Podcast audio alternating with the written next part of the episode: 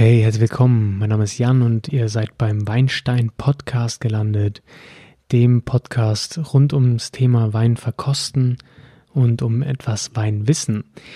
Diese Folge geht es um das Weinetikett. Was können wir daran ablesen? Wie hilft uns das beim Weineinkauf im Supermarkt? Ähm, was können wir darüber über den Wein lernen, der in der Flasche steckt und vieles mehr? Ich hoffe, ähm, ihr zieht Nutzen daraus, denn das ist eine Frage, die ich immer, immer, immer, immer wieder gestellt bekomme von unerfahrenen Weintrinkern und wir werden heute der ganzen Sache ein bisschen auf den Grund gehen. Viel Spaß!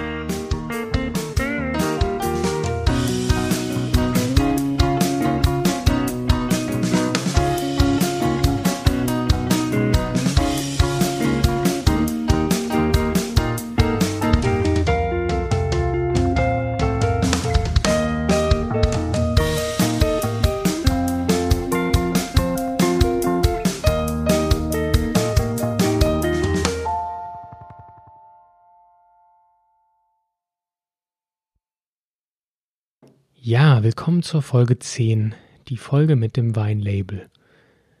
Immer wieder werde ich von, von Weintrinkern gefragt, ähm, hey, ich trinke einen Wein, bin aber nicht so versiert, was den Einkauf angeht. Ähm, und da wir jetzt ja schon mehrmals Supermärkte, Discounter durchgenudelt haben hier in, im Weinstein-Podcast, dachte ich, ähm, wäre es vielleicht mal ganz hilfreich, einen kleinen Tipp zu geben, wie ihr denn auf eigenständige Faust, auf eigene Faust gute Weine entdeckt um die dann äh, mit nach Hause zu nehmen, nicht enttäuscht zu werden. Zumindest das zu finden, wonach er sucht. Was ja manchmal auch schon schwierig ist. Wonach suche ich überhaupt, ne? Leute, die jetzt wenig Ahnung von Wein haben, die ja, haben ab und zu mal irgendwo auf einer Party oder im Restaurant Wein getrunken, den super geschmeckt hat, hatten allerdings keine Ahnung, was das für einer ist und sind deswegen vor dem Regal total aufgeschmissen. Ähm, ich versuche euch hier so einem kleinen Einführungskurs zu geben in, was steht auf dem Weinetikett, was kann ich daraus ablesen und wie hilft mir das beim Einkauf. Wenn ihr euch jetzt denkt, ja, yeah, die Frage hatte ich auch schon, gut, dass es mal angesprochen wird, super, ähm, dann könnt ihr vielleicht auch mal in die Kommentare bei Instagram, Twitter, at WeinsteinPod oder eben in die iTunes-Kommentare Feedback schreiben, ähm, was euch denn noch interessieren würde. Wenn ihr sagt so, nee, interessiert mich null, dann schreibt auch mal rein, hey, interessiert mich null und äh, das interessiert mich aber. Also macht mal einen Vorschlag. Es wäre immer super interessant zu wissen, was ihr denn eigentlich alles noch lernen möchtet. Und dann nehme ich mir die Zeit, um diese Fragen zu beantworten. Ansonsten gehen wir jetzt über zum Weinetikett. Grundsätzlich, was ich ähm, auch gefragt werde, ist, muss guter Wein denn teuer sein? Ähm, das geht manchmal immer mit dem Weineinkauf einher. Und hier gibt es ein klares Jein als Antwort. Ähm, es gibt grundsätzlich viele Faktoren für den Preis. Das ist die erzeugte Menge des Weins, die der Winzer herstellen, herzustellen bereit ist, herzustellen ähm, in der Lage ist. Das hängt damit zu tun, ist viel Weinbergarbeit nötig, ist viel Handarbeit ähm, beim Lesen der, der Trauben nötig. Was kostet das Marketing? Ähm, ist es ein rarer Wein, zum Beispiel so ein Eiswein, den kann man einfach nicht jedes Jahr herstellen. Ähm, ist die Parzelle besonders gut, aber auch besonders klein vielleicht, auf der die Reben stehen? Sind das alte Reben, die nur sehr wenig abwerfen? Ähm, ist das Renommee des Weinguts sehr hoch? Ähm, wie lange wurde der Wein gelagert? Umso länger der im Keller liegt, umso wenig, ja, in den Jahren verdient der Winzer kein Geld damit, muss das also drauf kalkulieren. Ähm, wie ist die Wirtschaftlichkeit des Unternehmens aufgestellt? Haben die andere Produkte, mit denen die die querfinanzieren können? Oder lebt der Winzer da gar nicht mal von? Oder ist das eine große Firma, ähm, die Wein als Nischenprodukt hat? Oder haben die einfach riesige Flächen und können daher günstige Preise anliefern? Kommt er aus einem Land, in dem die, die Löhne günstig sind und so weiter? Ihr merkt schon, das ist ein Riesenthema. Ähm, Grundsätzlich also haben mehrere Faktoren Einfluss auf den Preis. Ähm, daher lässt sich das nicht so leicht beantworten. Grundsätzlich muss man aber sagen, ähm, umso günstiger ein Wein ist, umso weniger kann man davon ausgehen, dass er jetzt unter besten Bedingungen entstanden ist. Nichtsdestotrotz Länder wie Spanien, Südamerika, die viel Sonne haben, die relativ günstige Löhne haben, die können super Wein produzieren, weil sie nicht so viel dafür brauchen wie vielleicht ein Winzer an der Mosel. Ähm, das zum Preis. Jetzt kommen wir aber zum Etikett. Ähm, ich habe euch auf Instagram mal so ein Beispiel, paar Beispieletikette, Etikette, ja, ist das der richtige Plural? Ich glaube schon, äh, hochgeladen, ähm, woran wir diese kleine Übung vollziehen können. Wir finden mehrere Sachen auf so einem Weinlabel, nämlich den Markennamen. Das kann ein Winzer sein mit seinem Weingut. Das kann lediglich ein Weingut sein, das vielleicht in mehreren Händen liegt. Das kann ein erfundener Markenname sein, sowas wie zum Beispiel Gallo, was wir letztes Mal schon hatten. Ähm, dieser, dieses kalifornische Weinimperium, das mittlerweile ja ein riesen Markenname an sich ist. Das gleiche ist Moët Chandon, das ist auch eine Riesenfirma. Dann haben wir Yellowtail als sehr große ähm, Weinkette oder eine Kette ist der falsche Begriff. Das ist eher, ja, ist halt einfach eine Brand. Das kann uns schon mal Aufschluss geben. Umso bekannter der Name, umso mehr Qualität steht vermutlich dahinter. Zumindest ist ähm, die Brand so groß, dass Kunden nicht enttäuscht werden dürfen. Da ist also immer, ja, da schwingt was mit, was auch transportiert werden soll. Und insofern weiß jeder, was er bei, bei einem Moet Champagner erwarten kann. Bei Yellowtail weiß man das auch, dass die Preise günstig sind, der Wein ordentlich ist, Gallo genauso.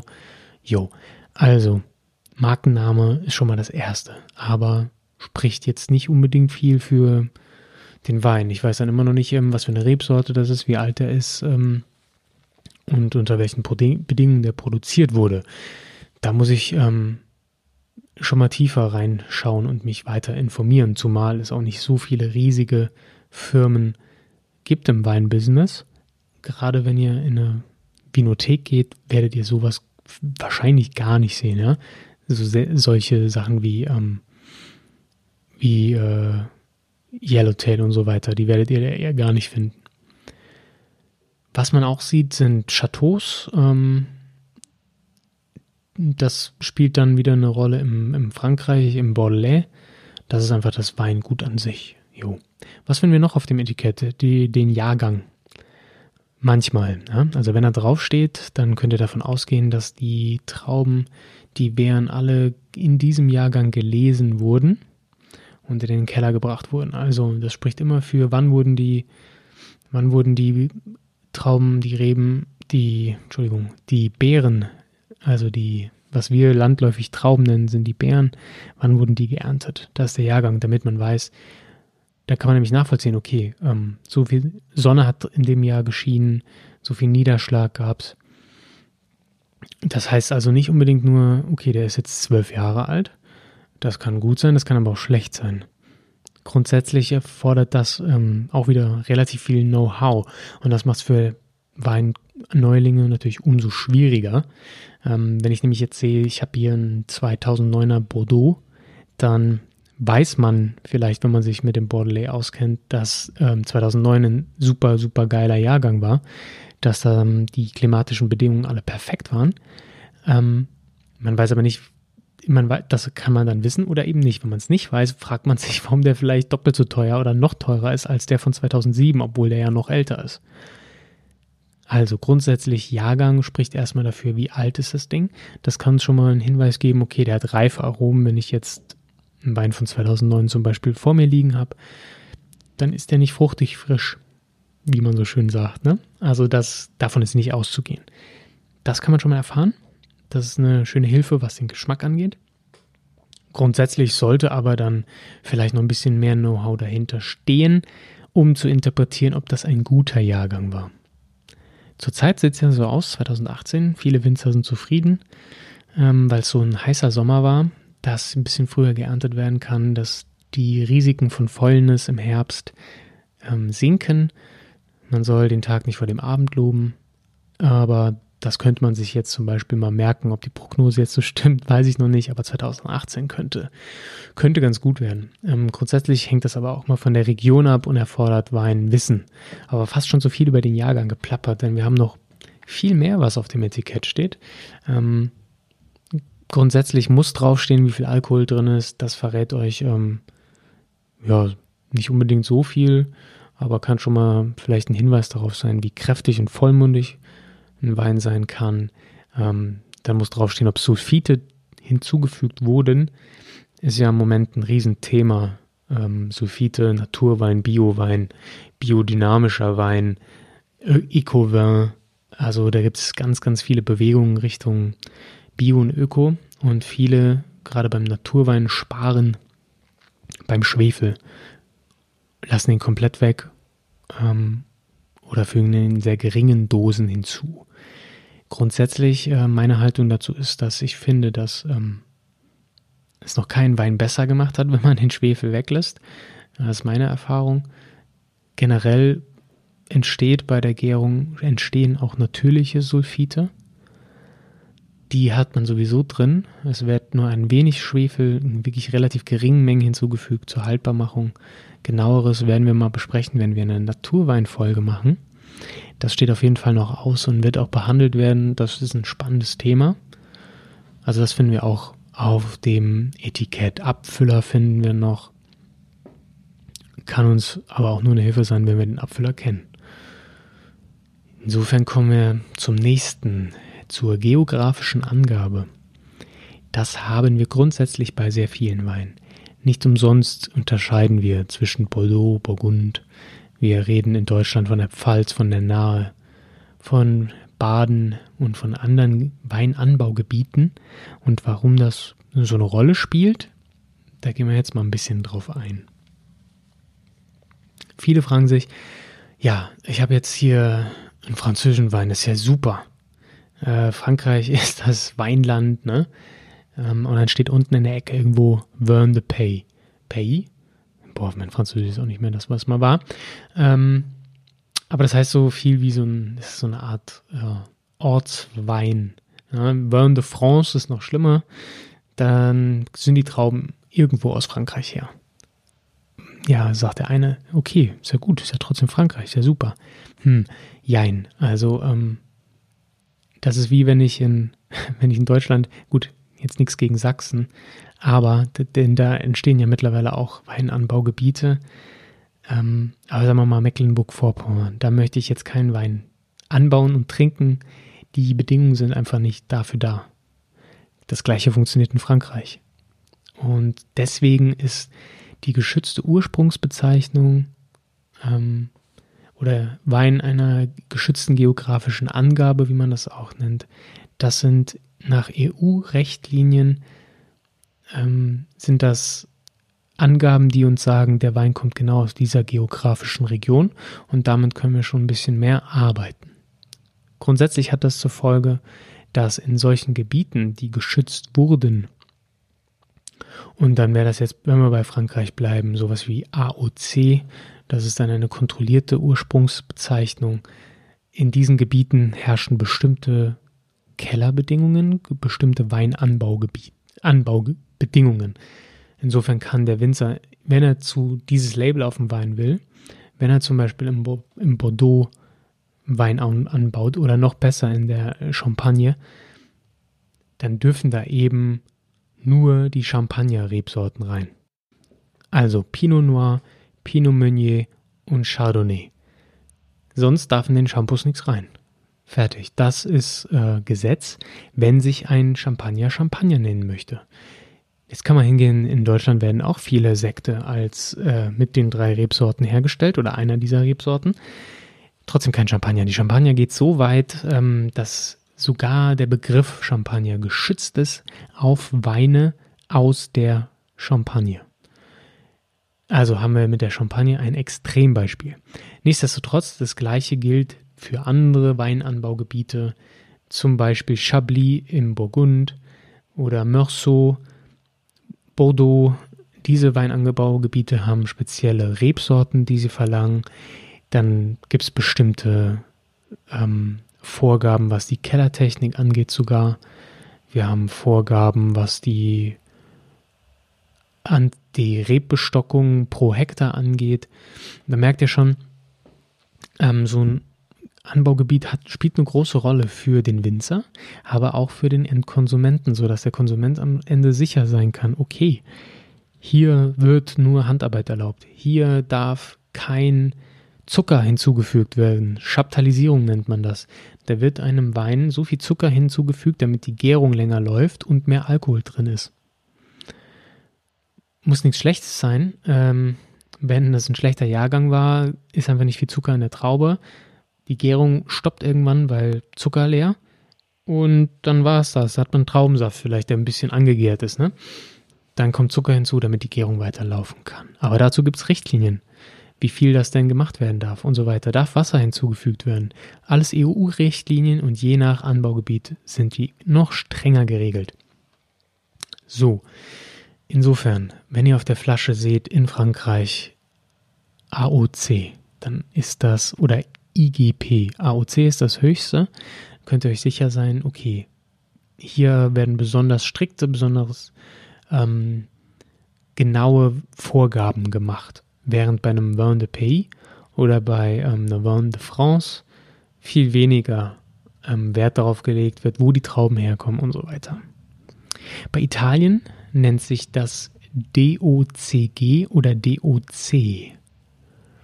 Das ist etwa das Gleiche und bedeutet einfach übersetzt sowas wie ähm, Anbaugebiet ähm, mit geschützter und garantierter Ursprungsbezeichnung. Ne?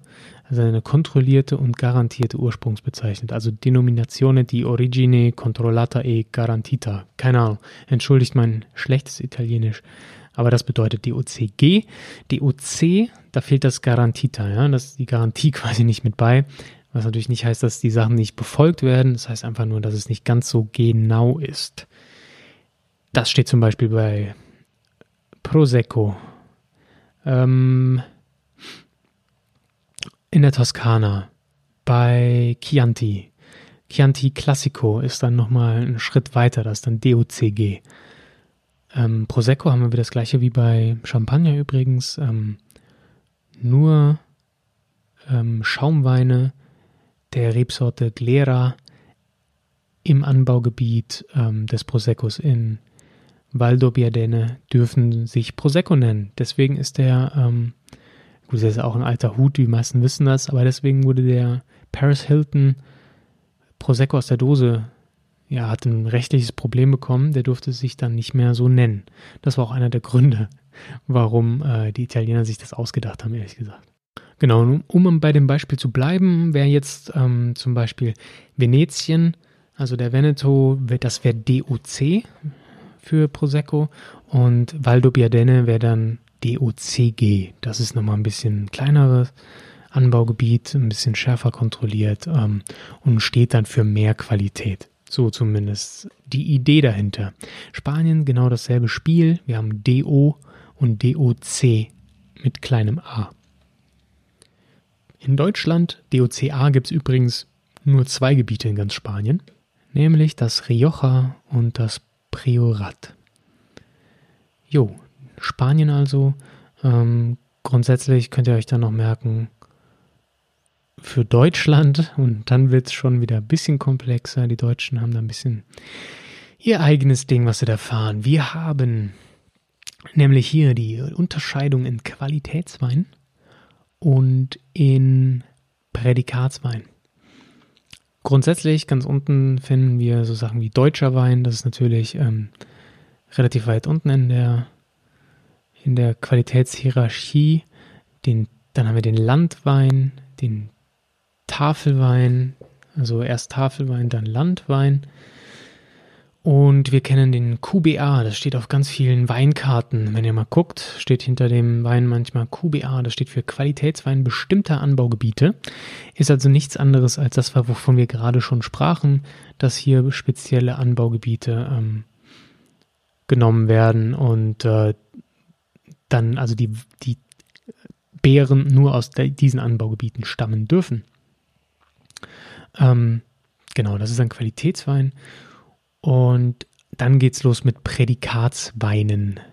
Das habt ihr vielleicht schon mal gesehen. Grundsätzlich gilt auch hier, dass die aus bestimmten Anbaugebieten kommen müssen und die unterliegen Mostgewichtsgrenzen, sprich der Zuckergehalt in den Beeren wird gemessen und ab einem bestimmten Mostgewicht darf sich das dann ähm, Prädikatswein nennen. Und zwar fängt es an bei Kabinett, dann kommt Spätlese, Auslese, Beerenauslese und Trockenbeerenauslese.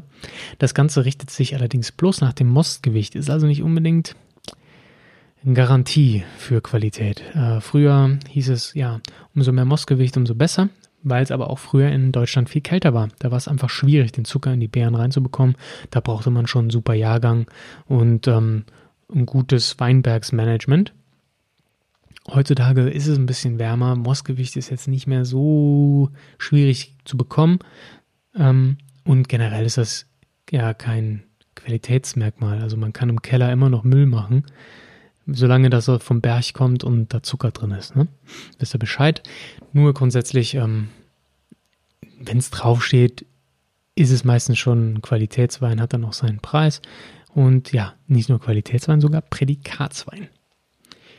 Wir haben auch verschiedene Qualitätsstufen in Frankreich, die ihr auf dem Etikett erahnen könnt. Von vielen habt ihr schon gehört. Ähm, also grundsätzlich, wenn das ein bestimmtes Anbaugebiet ist, haben wir diesen AOC-Status und dann geht man hin in Frankreich und fängt an bei Village. Also wenn das aus einem Dorf kommt, aus einem bestimmten Ort, dann äh, steht da Village. Äh, zum Beispiel kann das sein, ich glaube Chablis fängt dann auch schon mit Village an. An der Rhône gibt es das viel. Ähm, da kommt Premier Cru, Grand Cru. Das sind dann die Weinbergslagen. Zumindest macht das das Burgund so. Da geht, gehen die nach Lagenklassifikationen vor. Sowas ähnliches sehen wir jetzt in Deutschland auch. Oder nicht nur jetzt, schon ziemlich lange, dass auf dem Weinetikett auch die Lage steht.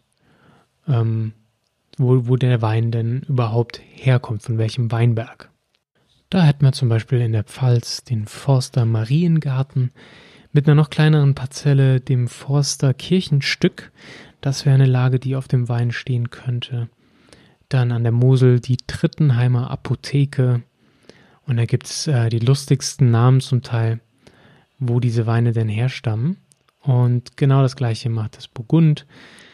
Ähm, obwohl in Frankreich Premier Cru und Grand Cru nochmal auch andere Bedeutungen haben kann. Grundsätzlich ähm, ist Grand Cru das größte und wichtigste, wo auch, wonach auch ähm, der Verband deutscher Prädikatsweingüter in Deutschland sich langsam richtet, oder nicht langsam, auch schon lange. Ähm, die haben nämlich ihre Weine auch klassifiziert in Ortswein und dann Lagenweine. Und die Lagenweine werden dann getoppt vom großen Gewächs, was dann nur ganz spezielle kleine Lagen haben, denen, die auch nochmal Qualitätsstandards unterliegen für den Wein, der trocken sein muss, ähm, dann auch aus dem Weinberg kommt, um diese Sachen zu erfüllen. Das würde in etwa einem Grand Cru entsprechen. Jo, und um das Ganze noch ein bisschen schwieriger zu machen, haben die sich in Bordeaux entschieden, eben nicht die Lagen zu klassifizieren, sondern die Chateaus, das heißt die Weingüter. Und die heißen dann aber auch Grand Cru Classé, Premier Cru und so weiter. Ähm, ist ein bisschen verwirrend, da geht es eben nicht um die Weinbergslagen, sondern um die Chateaus an sich.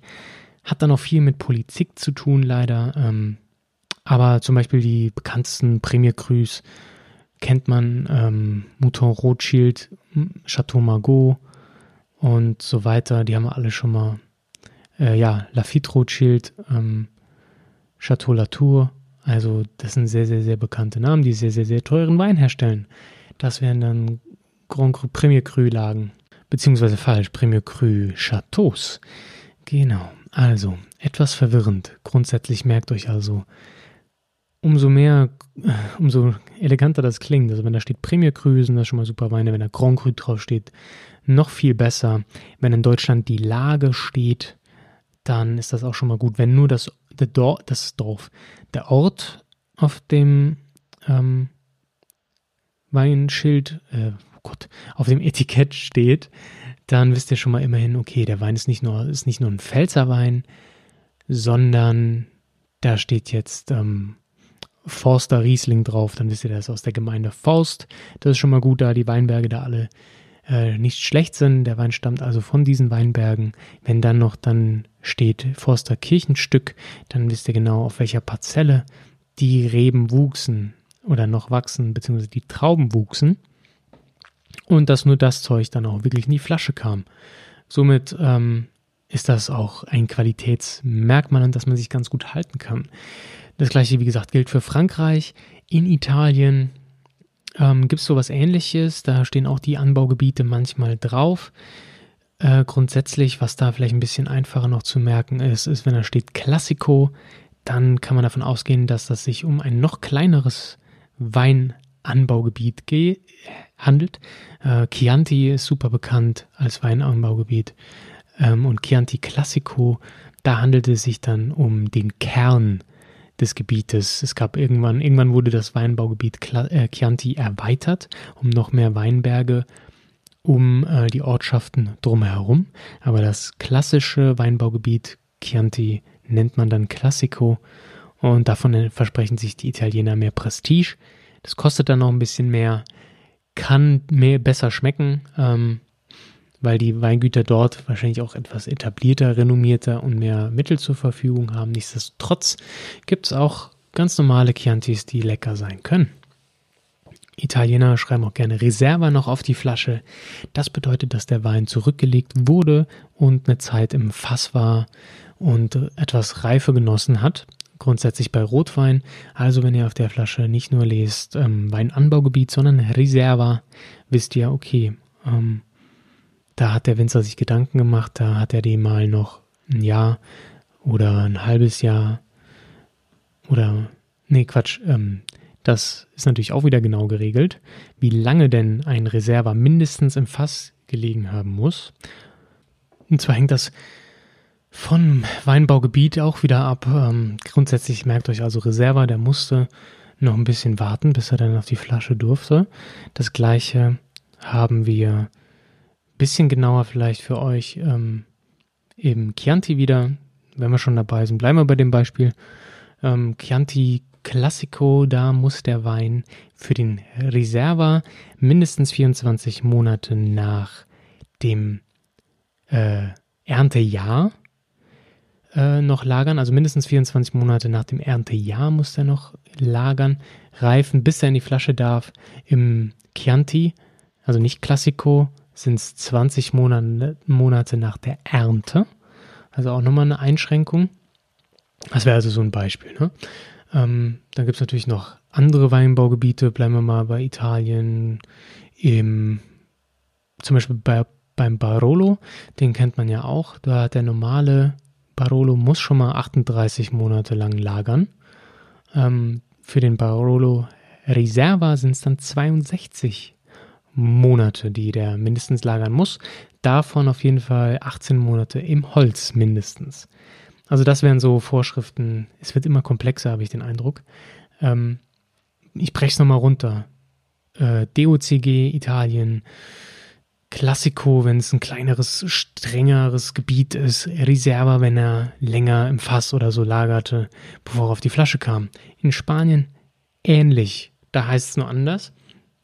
Und zwar geht es los bei Joven, Joven, oh Gott, Joven, glaube ich. Das heißt einfach nur jung. Ähm, da sind die Weine jung, kommen gleich ähm, in die Flasche. Da wird nicht lang gelagert. Und dann kommt der Crianza. Da hat der Wein mindestens, jetzt, ich rede mal nur vom Rioja, das ist wieder von Gebiet zu Gebiet unterschiedlich, aber Rioja ist das bekannteste. Ähm, beim Crianza lag der Wein mindestens zwei Jahre ähm, zur Reife, davon mindestens ein Jahr im Fass. Dann kommt der Reserva, der lag mindestens drei Jahre, davon mindestens eins im Fass. Und der Gran Reserva, der lag mindestens zwei Jahre im Fass und dann nochmal drei Jahre auf der Flasche, also mal mindestens fünf Jahre insgesamt. Ganz oft liegen die aber auch noch länger. Jo, das ist zu Spanien, Joven, Crianza, Reserva, Gran Reserva. In Deutschland haben wir das eben schon besprochen. Da richtet sich das Ganze nach Mostgewicht, Kabinett, Spätlese, Auslese, Beerenauslese, Trockenbeerenauslese und so eine Beeren- und Trockenbeerenauslese. Auch eine Auslese meistens schon. Die haben immer ein bisschen Restzucker noch im Wein drin, denn die alkoholische Gärung hört irgendwann auf. Ähm, bei Weißwein 13,5, 14 Prozent, irgendwann spätestens. Da die Bakterien sich dann im Alkohol auflösen. Also die sterben einfach ab, die schaffen das nicht mehr, den Zucker weiter zu Alkohol zu machen, da der Alkoholgehalt im Most zu hoch wird. Insofern bleibt Zucker drin. Ähm, genau, das zu den Qualitätsstufen, das könnt ihr am Wein ablesen. Dann gibt es noch so ein paar kleinere Features, das seht ihr nicht so oft drauf. Grundsätzlich ähm, zum Stil und Produktion könnt ihr auf dem Label ablesen, wenn da drauf steht trocken, dann ist da kaum Restzucker drin. Das variiert natürlich auch wieder von Land zu Land. Ähm, grundsätzlich kann man sagen, dass trockene Weine nicht mehr als 4 Gramm Restzucker je Liter haben sollten. Da gibt es noch Bestimmungen, je nachdem wie hoch der Säuregehalt ist, also maximal sagen wir mal 9 Gramm Restzucker pro Liter. Halbtrocken maximal 18 Gramm, lieblich dann ab 45 Gramm Restzucker. Ne, bis, Entschuldigung, süße Weine sind dann mindestens 45 Gramm Zucker ähm, pro Liter. Ähm, ja, mit den Grammzahlen kann man nicht so viel anfangen. Grundsätzlich trocken ist trocken und dann fängt es schon an, ein bisschen süßer zu werden. Das findet ihr auf den Flaschen. Dann steht da drauf, wenn der im Fass war, wenn da steht drauf, drauf steht Barrikreifung, dann war der im Barrikfass. Wenn da drauf steht Oaked, das steht manchmal bei ähm, Überseeweinen drauf, dann war da irgendwas mit Eiche dran. Das können Holzchips sein, Holzspäne. Das ist nicht genau definiert. Ähm, auf jeden Fall habt ihr da Holzaroma. Wenn drauf steht alte Reben, dann kommt der Wein von Reben, die es schon länger gibt. So meistens sind das vielleicht mal 50 Jahre. Ähm, das bedeutet einfach, okay, also die müssen mindestens 40, 40 Jahre alt sein, ähm, können aber deutlich älter sein. Sprich, der hat schon tiefe Wurzeln. Man handelt, man, man sagt manchmal, dass der mineralischer sein kann. Grundsätzlich heißt es aber, dass die Rebe weniger Ertrag bringt, dafür aber konzentrierteren Ertrag. Also ist auch ein Qualitätsmerkmal. Puh. Was findet ihr noch auf dem Etikett? Die Rebsorte natürlich, endlich. Ähm, sollte man nicht vernachlässigen. Ist für viele natürlich sehr wichtig. Ähm, grundsätzlich soll man dazu sagen, dass in der EU mindestens 85 Prozent der Rebsorte drin sein müssen, die draufstehen. Sprich, wenn ihr einen Riesling kauft, kann das theoretisch sein, dass da irgendwie noch 15 Prozent Müller-Thurgau oder so drin sind. Ist selten der Fall. Gerade bei Qualitätsweinen sollte man da nicht von ausgehen. In manchen Ländern wie Amerika sind sogar noch 75 Prozent. Aber ja, Rebsorte steht, findet ihr auf dem Etikett. Dann könnt ihr gucken, okay, ich habe schon mal Riesling getrunken, das hat mir geschmeckt, kaufe ich mir doch einen Riesling. Dann gehe ich hin, hm, der ist jetzt aus Deutschland. Der kommt ähm, von der Mosel. Der ist äh, vom Weingut Reichsgraf von Kesselstadt. Okay, da spricht der Winzer mit seinem Namen. Ähm, da steht jetzt keine Lage drauf. Da steht einfach nur Riesling, ne, 2017. Dann wisst ihr, okay, das ist so die Basisqualität, die der Reichsgraf von Kesselstadt euch anbietet. Ähm, grundsätzlich könnt ihr aber davon ausgehen, jetzt von Kesselstadt ist ein VDP-Weingut. Das spricht meist schon für Qualität, da der VDP doch relativ hohe Ansprüche an seine Winzer hat. Also auch das wäre ein deutsches Qualitätskriterium. Jo, Unsinn. Nochmal, ähm, da würdet ihr keinen Wein finden bei Kesselstadt, wo drauf steht Riesling 2017. Da äh, Kesselstadt mindestens Ortsweine produziert, da würdet ihr zum Beispiel drauf sehen Wiltinger. Das ist dann aus Wiltingen an der Saar. Also ein Ortswein, wisst ihr, ein Riesling von mindestens Ortsweinqualität. Gleichzeitig könnt ihr aber auch einen Wein finden, wo drauf steht ähm, Scharzhofberger. Das ist dann die Lage in Wiltingen. Da steht drauf Riesling Kabinett Feinherb. Dann wisst ihr schon mal, okay, der ist also von, da steht die Lage drauf. Ne? Jetzt wisst ihr nicht, okay, ist das eine, ist es jetzt eine VDP, ist das eine große Lage? Ist also schon was Besseres. Das müsst ihr nicht wissen, aber ihr seht, da ist die Lage angegeben, sprich, da ist schon mal für mehr Qualität, sprich, das, dann steht da Kabinett, dann wisst ihr, aha, das ist die erste Prädikatsweinstufe, dann steht da drauf Feinherb und ihr wisst, okay, da ist ein bisschen Restzucker drin, da habt ihr schon mal ungefähr eine Ahnung, was da auf euch zukommt. Natürlich kommt auch, auch ein Preis auf euch zu von 14,30 Euro. Nichtsdestotrotz, ihr wisst, was bekommt ihr ins Glas. Und genauso funktioniert das, ähm, wenn ihr Weinlabels lest. Ich hoffe, ich konnte euch da ein paar Infos zu geben. Wie gesagt, was wirklich wichtig ist, kennt ihr die Marke? Dann könnt ihr, wenn ihr die Marke mögt, darauf vertrauen, dass da drin ist, was ihr erwartet. Dann Jahrgang, okay, ihr wisst, wie alt er ist, könnt ihr schon mal abschätzen, ob der reife Aromen hat. Wenn ihr den Jahrgang nicht kennt, dann ist das alles. Wenn ihr den Jahrgang kennt und wisst, das war ein guter Jahrgang in dem Gebiet, dann wisst ihr schon mal, boah, super, der ist schon mal, der muss schon mal besser sein. Und dann kommen die geografischen Angaben. Wie gesagt, ist das nur ein Landwein? Ist das ein deutscher? Ist das ein französischer Wein? Oder steht da vielleicht auch ein bestimmtes Anbaugebiet drauf? Ist das ein besonders gutes Anbaugebiet? Ist das ein bekanntes Chateau? Ist das eine super Lage irgendwo? Ist das ein kleines Weinanbaugebiet, das besonderen Wert auf ähm, die Produktion legt. Gibt es da verschiedene andere Qualitätsmerkmale, auf die ihr achten könnt, wie Kabinett Spätlese oder steht da sowas wie Reserva drauf oder Crianza? Ist das eine Prämie Krühlage? So, da bekommt ihr schon mal verschiedene Infos über Lagerung, über Produktionsqualität. Vielleicht steht noch drauf, dass er im Fass war, dass es alte Reben waren. Und natürlich trocken, süß und die Rebsorte. Das sind die Sachen, die könnt ihr alle vom Label ablesen und die können euch bei eurer Weinsuche begleiten, insofern ihr denn wisst, wonach ihr sucht. Und das ist leider was, das kann euch kaum jemand abnehmen. Ähm, aber viele wollen ja einfach was Lecker, Leckeres, Fruchtiges. Die können sich schon mal überlegen, mag ich trocken, mag ich lieblich, mag ich halbtrocken Vielleicht haben sie schon mal die Rebsorte probiert und können sagen, okay, die Rebsorte mag ich, die mag ich nicht. Das hilft schon mal. Und dann ist es manchmal auch ein bisschen der Preis, der dann die Rolle spielt, um sich zu entscheiden. Und der hängt ganz oft auch damit zusammen, wo kommt der Wein denn her? Jo.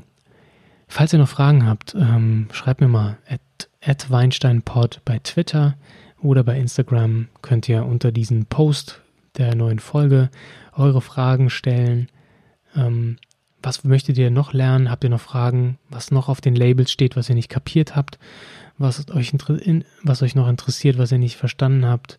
Jo, lasst mal ein bisschen Feedback da, einfach damit ich weiß, was ähm, ihr noch lernen möchtet, was euch gut gefallen hat. Und ansonsten wünsche ich euch äh, eine angenehme Woche. Es ist schon fast wieder Wochenende. Viel Spaß beim Wein trinken, genießt das Wetter und wir hören uns nächste Woche. Bis dann. Ciao, ciao.